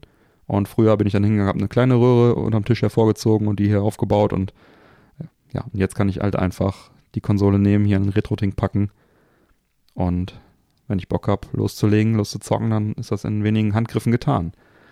Also ich habe jetzt ausführlich gespielt Sega Saturn, PlayStation 1, N64, Dreamcast, Jaguar und dann nochmal kurz ausprobiert, nochmal eine ganze Reihe weiterer Konsolen, die einfach dann funktioniert haben. Einfach nur mal eben um zu testen, aber diese Geräte habe ich ausführlich gezockt und auch ausführlich konfiguriert und ausprobiert und das war alles wirklich eine tolle Erfahrung. Habe ich mir immer gewünscht, sowas. Auch wenn ich es vielleicht nicht immer wusste, dass, es, dass, es, dass ich sowas äh, wollte. Aber auf sowas habe ich im Prinzip gewartet. Was Vernünftiges, Plug and Play, einfach zu bedienen, gutes Ergebnis. Mhm.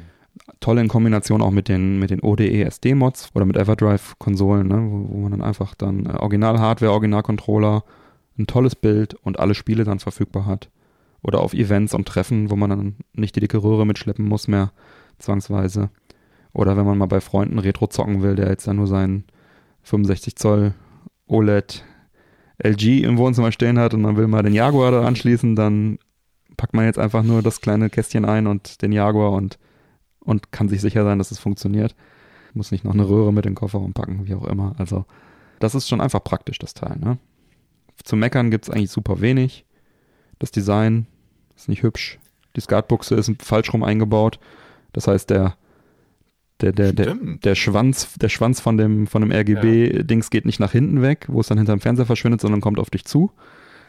Ähm, ne, was halt dann dazu führt, dass man das Kabel dann wieder so, je nachdem sind ja teilweise recht dick, die RGB-Kabel, das dann wieder sozusagen äh, umführen muss, ne, in der Kurve wieder hinter den Fernseher.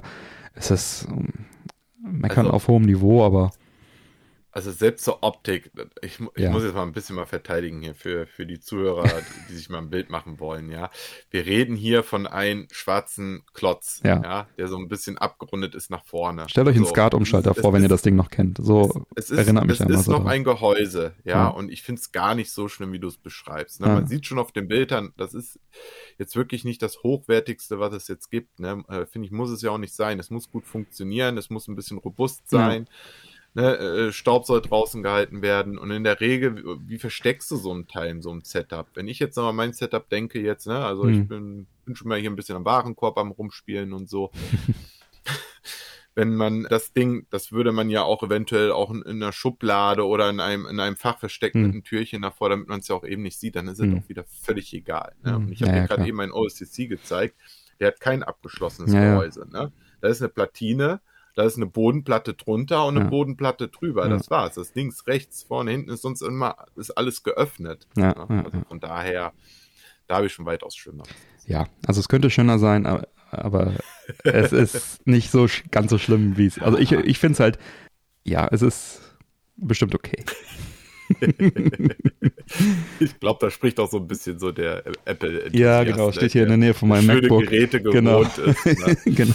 Ja, okay, aus der Perspektive kann man es nachvollziehen, aber wie gesagt, ja. so kann es sonst auch. Windows-Nutzer greifen zu, ja. Nein, also keine Ahnung. Ist halt auch eine Geschmackssache. Ne? Es erinnert mich einfach massiv ja. an diese 90er oder 2000er äh, Skat-Verteiler, die auch so, so knirschen, wenn man da einen Knopf rein drückt. Hier gibt's jetzt keinen Knopf, der knirscht, aber ne, so, ach, weiß ich nicht, dachte, das wäre vorbei.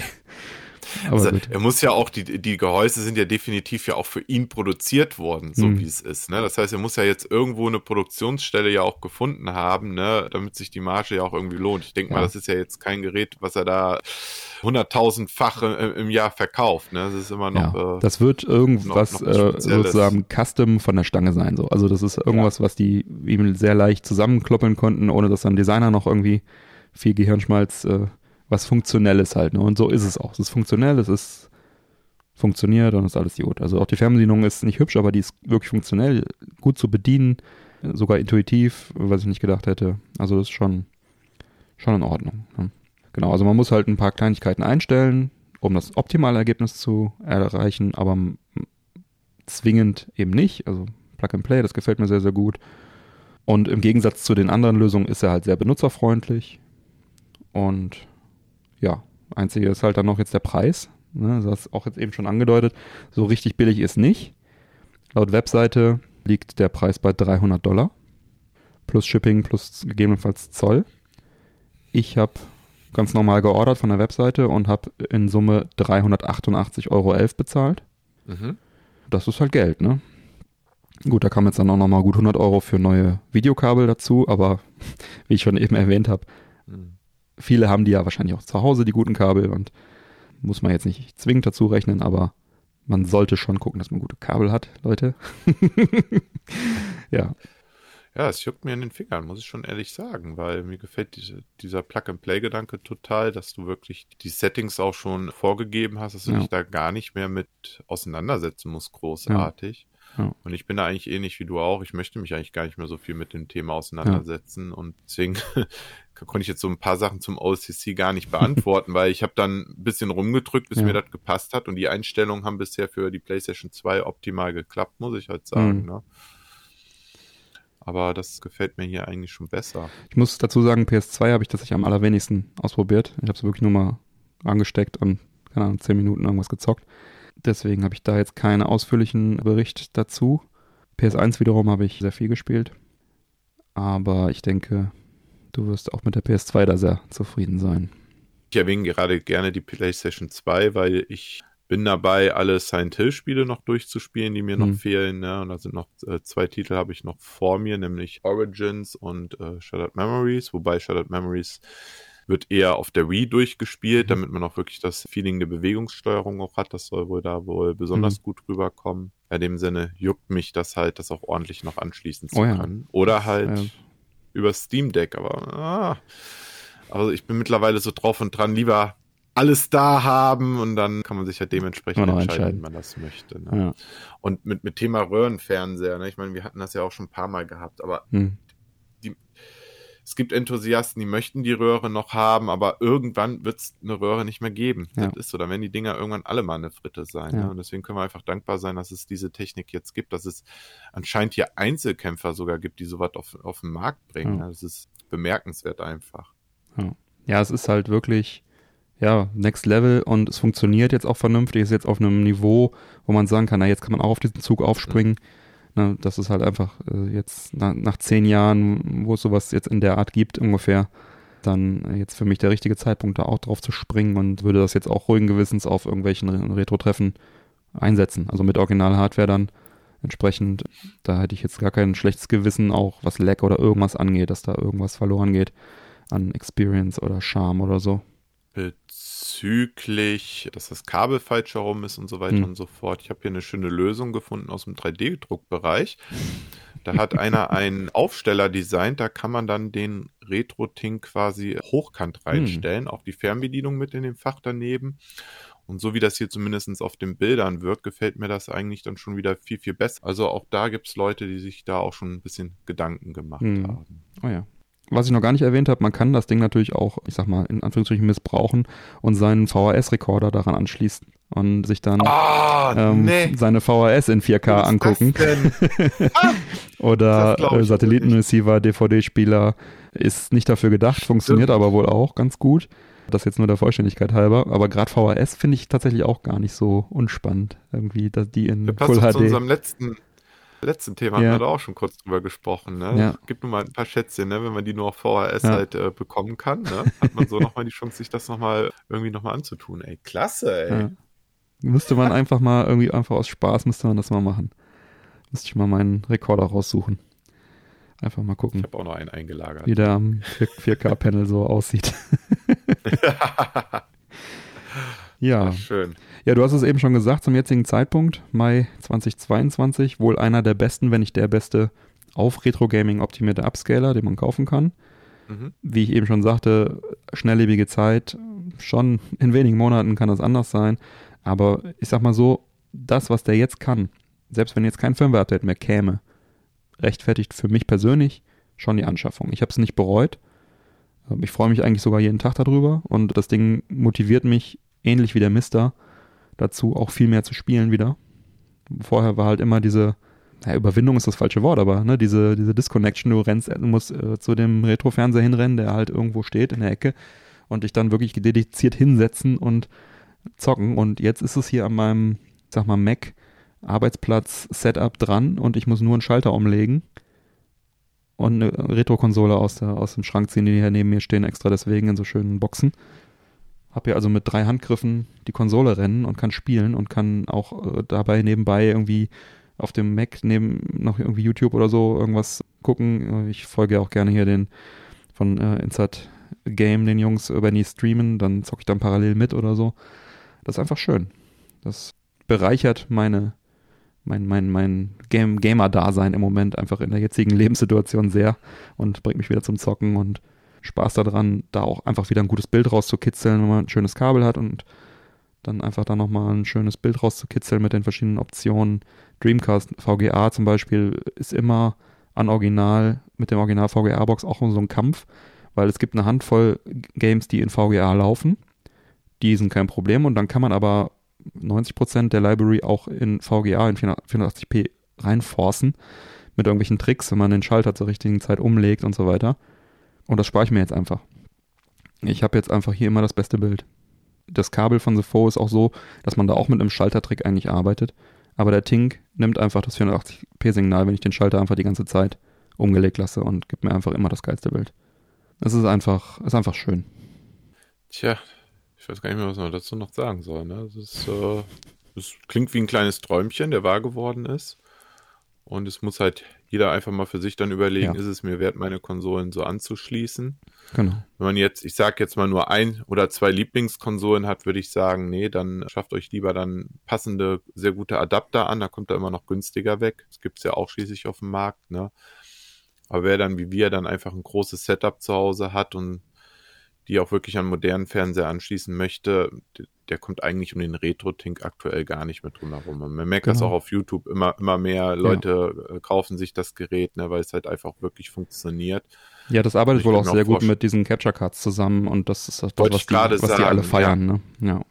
Genau, richtig, ne, das und daran kann man halt sehen, wie, wie glücklich alle einfach nur noch sind, ne, genau. dass unsere alten Schätzchen jetzt endlich mal sauber anschließen können, ohne uns großartig. Stimme ich dir auf jeden Fall zu. Was ich noch ergänzen wollen würde, ist, wenn man jetzt wirklich nur eine Konsole hat, die man äh, anschließen möchte, dann sollte man einfach gucken, was ist das für eine Konsole? Ist das jetzt einfach nur das Super Nintendo? Dann einfach ein gutes Kabel kaufen, Punkt eins gutes RGB-Kabel kaufen und dann vielleicht entweder den RetroTink 2X Plug-and-Play holen dann sollte man auch glücklich sein. Dann hat man nur 100 Euro ausgegeben. Oder es gibt auch so eine All-in-One-Kabellösung von, suche ich mal für die nächste Folge raus, retrocables.uk ist das, glaube ich. Die, die bieten mhm. nämlich ein RGB-Kabel für Nintendo-Konsolen an, wo ein RetroTink 2X eingebaut ist in dem Kabel. Das heißt, du kaufst das Kabel und hast dann, ist dann auch eine One-Shot-Lösung, ne? aber dann schließt es an und kannst dann auch direkt auf HDMI gehen damit. Also da gibt es genau, halt auch solche. Ich habe ja eins für, für den Gamecube habe ich ja eins. Das habe ich tatsächlich noch bevor der Brexit kam, doch eingekauft. Dann hast du ja schon einen Retro-Tink 2X. Hölzchen auf Stöckchen, ne? Ja, ja. Ja, da steht auch äh, Red 2X äh, Retro-Tink schon mal drauf. Also da steckt auf jeden Fall einer ja. drin. Ja, ja Red 2X heißt es, genau. Da, da ist ein Retro-Tink eingebaut. Genau, ja, genau. Red 2X heißen die. Ja. Genau, der Manuel genau. hat sogar so ein Teil da liegen. Und sagt nichts und sagt und sagt nichts, ne? Tatsächlich, genau. den hatte ich mir mal irgendwann mal zwischendurch random gekauft. Genau. Was mich hier ein bisschen halt stört, ist, dass da halt ein, ein Mini-HDMI rausgeht. Ah, okay. Ich habe nicht verstanden, warum und ich benutze tatsächlich dafür dann nochmal einen Adapter, um ein normales okay. HDMI-Kabel anzuschließen und ja. für den GameCube hat es echt einwandfrei funktioniert, ne? Ja. Ja, das ist dann der, der RetroTink 2X, den du da hast, eins zu eins, soweit ich das dann, verstanden habe. Dann ist der aber echt winzig. Ja, die, die ist ja nicht viel größer auch. Ähm, das ist jetzt nochmal einfach nur verkleinerte Hardware. Viel größer ja. ist die Box ja auch nicht. Die ist von der Breite her wie ein Skat. Ist halt einfach nur, dass du den Skater noch unterbringen kannst und dann halt eine dünne Platine und das war's. Die kleinen, die 2X reden wir jetzt von, ne? 2X. Also der 5X ist größer. Genau, ja, ja, genau, der 2X. Also der 2X ist ja wirklich, das ist ja hier ein winziger Kasten. Ne? Was sind das da? 6 cm mal 3 cm. Ne? Das ist das Red X, äh, Red 2X, das ist das ja. Kabel, diese Kabellösung, ja. Genau. Ja, also das wäre natürlich auch noch eine Möglichkeit da für Leute, die jetzt, sag ich mal, nur ein oder zwei Konsolen damit anschließen wollen, die das dann machen könnten, ne? Live? Ja, da, da kann man ja wirklich dann noch sagen, die sind natürlich dann noch wirklich auf dieses Thema auch perfekt dann abgestimmt. Ne? Genau, allerdings zahlt man da dann so. 53 Pfund alleine für plus alle möglichen Shipping und so weiter. Ja. Alleine für das eine Kabel, ne? Da ist dann der, also der Retro Ting 5X kann ja dasselbe. Mhm. Und viel, viel mehr. Da muss man dann halt rechnen. Aber ja, also die Tink-Produkte sind, glaube ich, alle recht empfehlenswert. Und auch bei den bei den Kabeln hier. Also es ist, das ist auch solide verarbeitet. Also da sieht das Gehäuse auch nicht so billig aus, aber liegt auch wahrscheinlich daran, dass das so transparent halt auch ist. das liegt auch vor allem daran, dass das, soweit ich weiß, auch von Retro Gaming Cables UK hergestellt wird in Zusammenarbeit mit dem, ja. mit dem Mike G, der wahrscheinlich nur dann die Platine dem schickt und der dann die Kabel zusammenbaut. Weil die bauen ja wirklich richtig gute Kabel auch. Sehr teure, aber leider. Gut, aber zu Kabeln hören wir ja dann nochmal zukünftig ja, auch noch mal. Es wird auch nicht, äh, nicht, nicht, nicht sehr umfangreich. Ich gucke einfach nochmal, was ich da habe, welche Quellen ich habe, welche Kabel ich da habe und kann das einfach nochmal mitteilen. Ich denke, da haben wir jetzt ausführlich das Thema auch abgedeckt und wahrscheinlich etwas ausführlicher, als es geplant war. Aber vielleicht konnten wir dem einen oder anderen da ja auch nochmal einen Einblick oder eine Anregung geben. Man muss sich da ja auch immer so ein bisschen einfuchsen, auch in das Thema. Und werden dann nochmal über die Kabel sprechen in einer der nächsten regulären Folgen und dann vielleicht auch nochmal die ODEs, die SD-Karten-Mods weiter beleuchten. Da habe ich nämlich auch schon die nächsten Geräte hier. Sogar eins selber umgebaut. Yay, Technikprofi. Yay, Nicht. Ja, genau. Und dann würde ich sagen, vielen Dank für die Aufmerksamkeit und wir hören uns in der nächsten regulären Folge wieder. Vielen Dank, Manuel, für deine Teilnahme, deine Zeit und deine Expertise zu dem Thema. Sehr gerne und danke, dass du wieder mein Geldbeutel hier zum Schrumpfen bringen wirst. Wahrscheinlich. Bin gespannt. Ist für einen guten dann. Zweck. Ne? Ciao. So, das war Teil 1 äh, des Retro-Tings. Und nun folgt noch ein zweiter Teil, nämlich der Nachtrag aus den Erfahrungsberichten vom äh, lieben Manuel, der sich den Retro-Tink auch gegönnt hat und da haben wir dann auch drüber gesprochen. Das wird dann an der Stelle hier einmal noch nachgereicht, wie es auch schon in der Sendung angeteasert wurde. Und dabei wünsche ich euch jetzt viel Spaß. Ja, wir hatten auch die Sonderfolge, da kann man an der Stelle auch nochmal darauf hinweisen. Da haben wir über den, den RetroTink 5X Pro gesprochen. Und ja, da würde ich dich natürlich direkt erstmal anhauen. Ich habe mitbekommen, du hast auch jetzt so ein Gerät dir angeschafft und schon ausprobiert. Erzähl doch mal, wie sind denn deine Erfahrungen mit dem RetroTink? Genau, das ist ja mein Pick heute. Ich hätte tatsächlich eigentlich einen anderen genommen, aber wir haben im Vorfeld drüber gesprochen und es passt ja auch super. Das passt gut, ja. Das wir da genau. den, das rund machen. Also ähm, unser, unser Talk war ja eine richtige Offenbarung für mich gewesen, erstmal zu hören, wie wirklich alles einfach funktioniert und dass es wirklich Plug and Play mhm. ist. Das kann ich schon mal im Vorfeld bestätigen. Und ich bin dann tatsächlich so vorgegangen, ich habe mal meine Kiste rausgekramt, habe mal geguckt, was habe ich da eigentlich alles drin. Und da sind ja, mhm. waren ja auch zwei Artikel vom RetroTink selber auch drin schon. Ne? Diese also so Kabel, ne? diese Red Kabel. X-Kabel. Genau, richtig. Genau, ein eingebauter RetroTink 2X im Kabel war das, ne?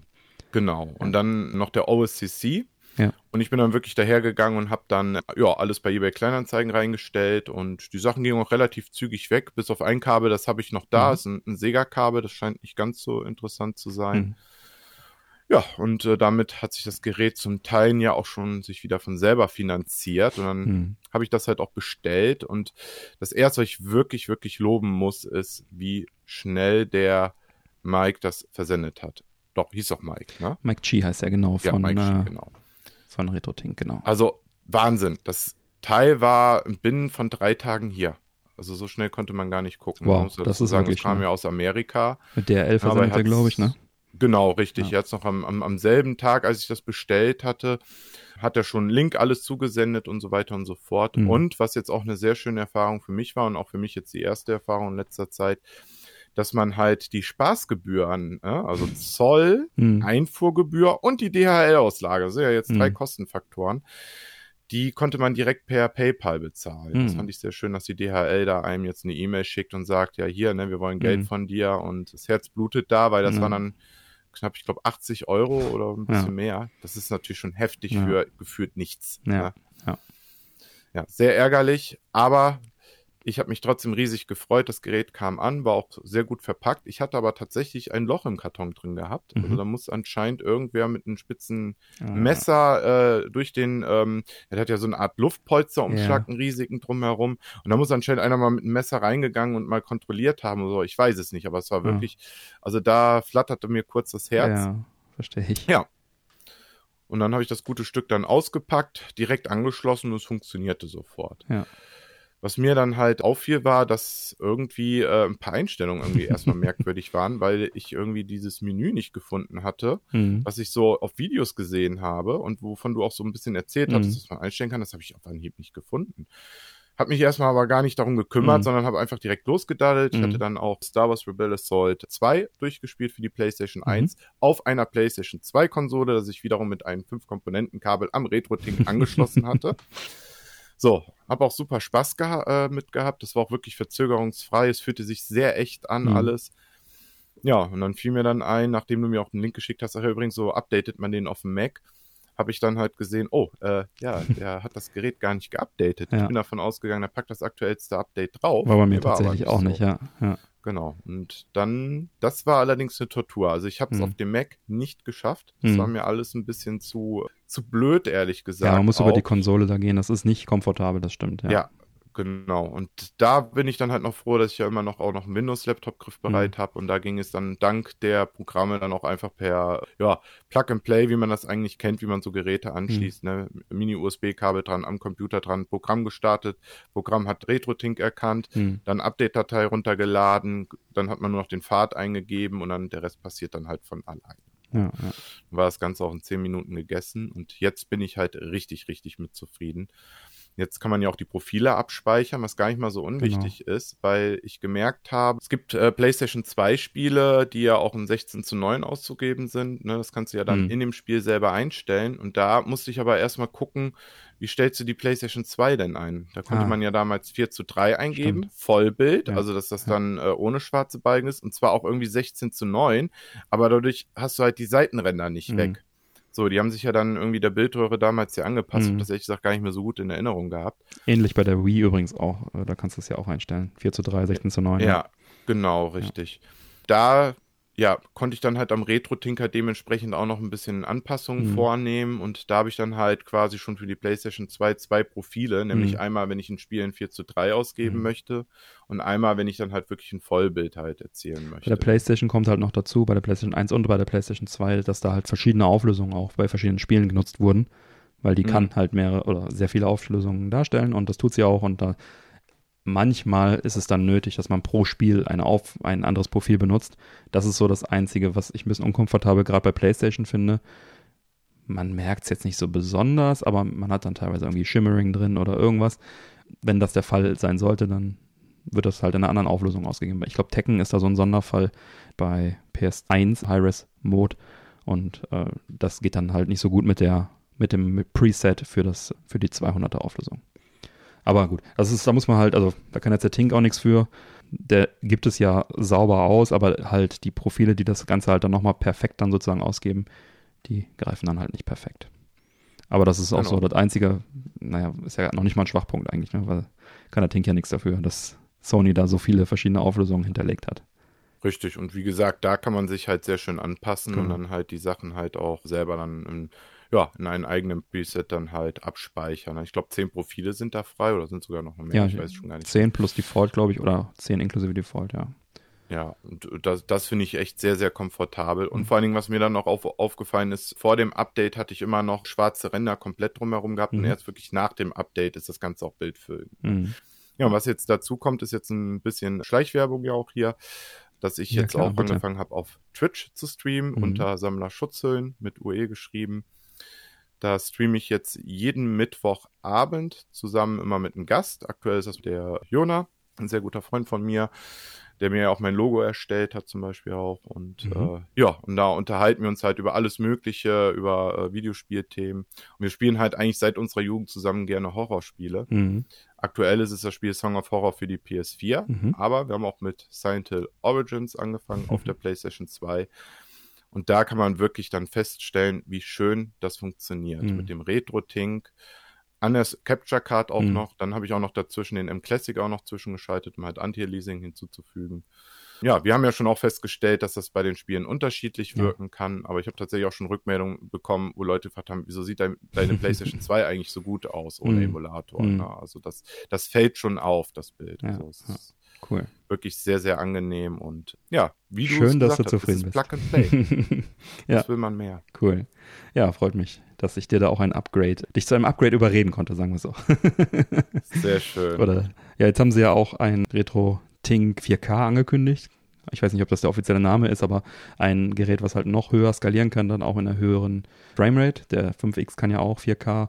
Die muss man durch eine Tastenkombination erst aktivieren, diese Option. Und dann hast du im Menü auch nochmal die Möglichkeit auf 4K, ich glaube 20 FPS oder sowas, dann zu skalieren für vielleicht irgendwelche frühen 3D-Spiele, die langsam sind oder Rollenspiele. Das ist interessant.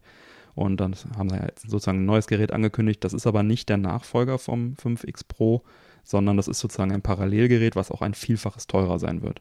Weil die Hardware, die dafür nötig ist, also auch der äh, FPGA-Chip entsprechend, der dafür nötig ist, um das zu gewährleisten zu können, der kostet ein Vielfaches. Und der 5X ist ja jetzt schon nicht günstig. Ich habe jetzt noch keine äh, Preisvoraussagen irgendwo gesehen. Ich weiß nicht, ob du was gesehen hast.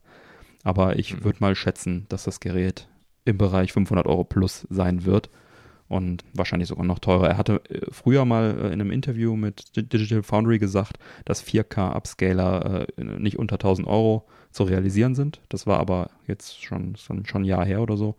Vielleicht hat sich da mittlerweile was getan. Also wir werden da wahrscheinlich irgendwo zwischen 500 und 1000 Euro dann landen. Und nur um das Ganze dann irgendwie auf 4K aufzublasen, was in Full HD eh, eh schon super cool aussieht. Und auch hier mit dem 5X Pro kann man ja auch ohne Probleme in einer 1200er oder 1400er Auflösung auch schon arbeiten. Also ich sag mal, für die meisten wird so reichen.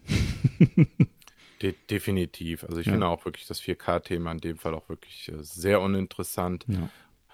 Von daher und äh, jetzt, wo du schon die Preise genannt hast, ne, wenn das sich wirklich. Ist jetzt Spekulation gewesen, aber Ja. ich habe mich jetzt darauf bezogen, Ja, was er mal irgendwann sagte. Ne?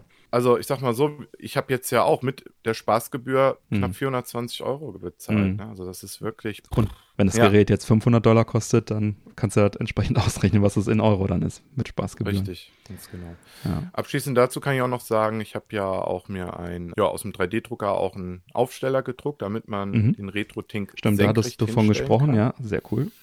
Und das finde ich persönlich sehr, sehr angenehm, weil ich habe mir jetzt ein Streaming-Setup unter dem Schreibtisch installiert. Da habe ich halt so ein Schubfach. Und es ist tatsächlich angenehm, den Retro-Tink hochkant hinzustellen. Weil dann hat auch die Fernbedienung auch einen extra Platz dafür. Die kann man nämlich mit daneben reinstecken. Mhm. Das ist extra so ein Fach, dann ist sie so angelehnt. Und das macht das Ganze tatsächlich sehr, sehr angenehm, weil es einfach einen festen Standort dafür dann auch hat. Und weiß, wenn es hinliegt, dann hast du auch wieder mehr Fläche, äh, Mhm. die weg ist und so weiter und so fort. Mhm. Also halte ich tatsächlich für sinnvoll, wenn man das irgendwo in sein Setup nett integrieren möchte und nicht Mhm. äh, ja, einfach irgendwo hinklatschen möchte. Ansonsten würde ich dich sonst bitten, einfach nochmal den Link von der 3D-Druckdatei zur Verfügung zu stellen an alle, ne, die da Ja, Interesse schick mir den, haben, dann äh, verlinke ich das. Ja. Und ansonsten können mich natürlich diejenigen, die auch Interesse daran haben, auch mich dann kontaktieren. Ne? Also dann drucke ich das gerne im Auftrag auch aus. Cool. Ist auf jeden Fall doch sehr schön designt. Also ist jetzt nicht von mir ein Design, deswegen kann man, da, kann man den Link zur Verfügung stellen, damit jeder drankommt. Hm. Ich halte das für eine sehr sinnvolle Erweiterung. Definitiv. Ja, und wo wir schon äh, über Selfmade-Sachen reden, ich habe es dir eben schon gezeigt, ich habe halt, werde ich dann auch mal ein Bild von schicken, ein äh, noch so ein Overlay-Aufkleber aus Kanada mir bestellt. Ähm, Der Manuel auch direkt einen mitbestellt natürlich, ähm, den man auf die Fernbedienung, wir hatten ja gesagt, die Fernbedienung vom RetroTink 5X ist so eine Standard-Fernbedienung von, ich glaube von irgendeinem, hier so einer, so einer TV-Box oder sowas, die aber sehr, sehr gut funktioniert mit dem RetroTink und hier habe ich jetzt so ein, ein Aufkleber-Overlay, äh, was man einfach drüber klebt, was dann die einzelnen Knöpfe nochmal labelt, also wo dann auch steht, welcher Knopf was macht. Und auch nochmal ein schönes Logo drauf. Und dann sieht das Ganze natürlich dann nochmal deutlich besser aus. Kann ich auch mal den Link reinhauen, wie gesagt aus Kanada. Ich habe irgendwas mit 25 Euro jetzt für das Paket bezahlt mit zwei Aufklebern drin. Ist nicht billig, aber sieht dann cooler aus. Wenn man schon sich so ein 400 Euro Gerät dahinstellt, dann kann man auch für für 12,50 Euro noch so einen, so einen Aufkleber dann da drauf kleben. Vor allen Dingen, der sieht auch wirklich sehr, sehr gut aus, der Aufkleber. Also ich dachte erst, du hättest eine neue Fernbedienung gekauft. Also es fiel erstmal gar nicht auf, dass das so eine Art Aufkleber, so ein Overlay ist, der Mhm. da drüber kommt. Also hat derjenige auch sehr ordentlich gearbeitet. Das ist wirklich ein schönes Ding. Also was mir halt da sehr, sehr gut gefällt, also einmal das Logo und dann auch die Knöpfe, dass die nochmal gelabelt sind, weil ich benutze eigentlich immer nur so eine gewisse Kombination, also eigentlich den, den Input-Knopf und dann mit den Pfeiltasten und OK, aber hier habe ich jetzt dann auch noch die Shortcuts beschriftet für Scanlines, Interpolation, H-Sampling. Ich wusste zum Beispiel nicht, dass auf der Maus auch H-Sampling liegt. Das verrät mir jetzt dieser Aufkleber. Ah, okay. ja. ja. Gut, dann hätten wir dazu auch ein kleines Update. Vielleicht packe ich das dann nochmal irgendwann, wenn ich Muße habe, hinter die Sonderfolge als Update, dass das auch äh, kommende Generationen noch nachhören können. Sehr gut. Gut. So, das war es dann aber nun fürs erste vom RetroTink 5X Pro. Wird sicherlich nicht das letzte Mal gewesen sein, ähnlich wie beim Mr. FPGA. Es ist ja so ein ongoing Thema in der Retro-Szene. Ja, da wird sicherlich noch einiges kommen und viele, viele Updates und weitere schöne Konsolenabende äh, am Flat Panel, am HD Panel. Neue reguläre Folgen Männerquatsch erscheinen an jedem ersten und dritten Montag im Monat. Alle Links zur Sendung findet ihr auf unserer Webseite. Erfahrt außerdem auf männerquatsch.de im Bereich Unterstützung, wie ihr den Podcast am besten unterstützen könnt. Ich lade euch ein, dort zu schauen, was für euch dabei ist. Es gibt viele Möglichkeiten zu unterstützen. Zum Beispiel könnt ihr für eure Amazon-Einkäufe unsere Amazon-Links oder das Amazon-Suchfeld auf der Webseite nutzen oder regelmäßig auf die Werbeanzeigen klicken, die sich überall auf unserer Webseite befinden und die Angebote dahinter entdecken. Das bringt auf Dauer eine solide Unterstützung für uns, ganz ohne Geldeinsatz für euch. Klicken tut nicht weh, versucht's gleich mal. Vielen Dank für eure Unterstützung. Aber nun sagen wir vielen Dank für die Aufmerksamkeit, auf Wiederhören und bis bald. Tschüss.